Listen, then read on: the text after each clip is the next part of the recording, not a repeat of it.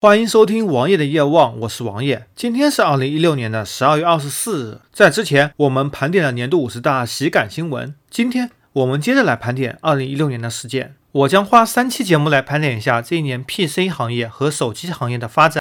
今天先来说说看 PC 吧。随着手机的普及，PC 在人们日常生活中的地位也逐渐下降。只是在工作的时候必须用到 PC，因为在 PC 上处理事情会比较方便，效率也比较高。不过在办公领域也走入了移动办公的境地。比如说，很多公司也通过微信群来进行公司内部事务的交流。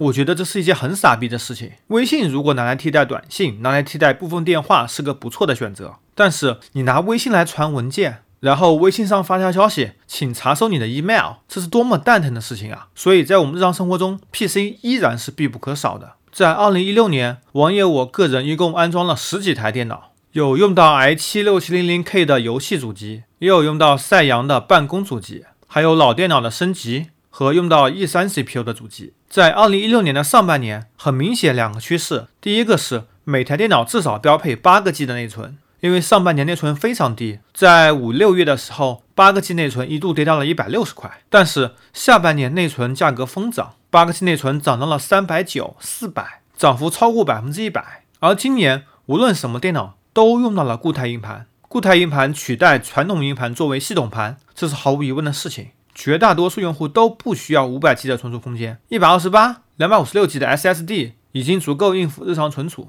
而在上半年，SSD 的价格也非常低，王爷我自己买了一个英特尔的五三五 MLC 存储的二百四十 G 硬盘，只花了四百多块钱。但是在下半年，存储价格跟内存一起在涨，主要原因吧，第一是三星操控了大多数的中上游企业，三星的 Note 七爆炸。它必须要用其他方法来弥补 Note 7上的损失。再者，今年大量的六个 G ROM 和一百二十八个 G ROM 的手机的出现，导致了存储的供不应求，价格也一路水涨船高。而随着价格上涨，TLC 取代了 MLC，毕竟 TLC 在一个存储单元里装了三种数字。而在明年，QLC 则将逐渐代替 TLC 的位置。包括明年即将发布的 iPhone 八，据传会有大容量的 QLC 的芯片，而一般在中度使用过程中，TLC 是没有任何质量问题的。只不过当存储空间变大、碎片变多的时候，速度会降低，MLC 则会相对来说好一些。今年还有一个趋势，我没有装过一台 AMD 的电脑。不是说 AMD 跟英特尔比没有性价比，当然 AMD 还是有性价比的，但是 AMD 的功耗太大。如果在家庭使用来看，使用 AMD 的方案显然会增加电费的消耗。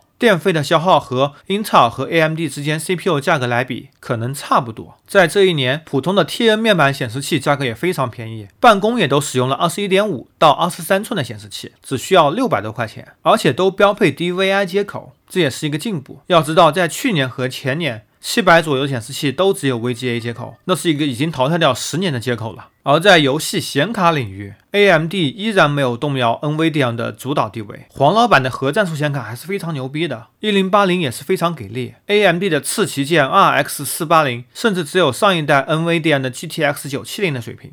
群里一堆入手一零八零或者一零七零显卡的朋友。而在二零一六年，VR 逐渐走向成熟，虽然现在还不能说很成熟吧。但是已经向良好的方向发展了，至少已经可以玩了。我想在二零一七年，VR 游戏会逐渐越来越成熟的。在节目的最后，我也呼吁英特尔，请重视你的用户，不要再挤牙膏了。能不能推出一款基于十纳米工艺的，或者更好工艺的 CPU 产品，让大家的性能再上一个平台呢？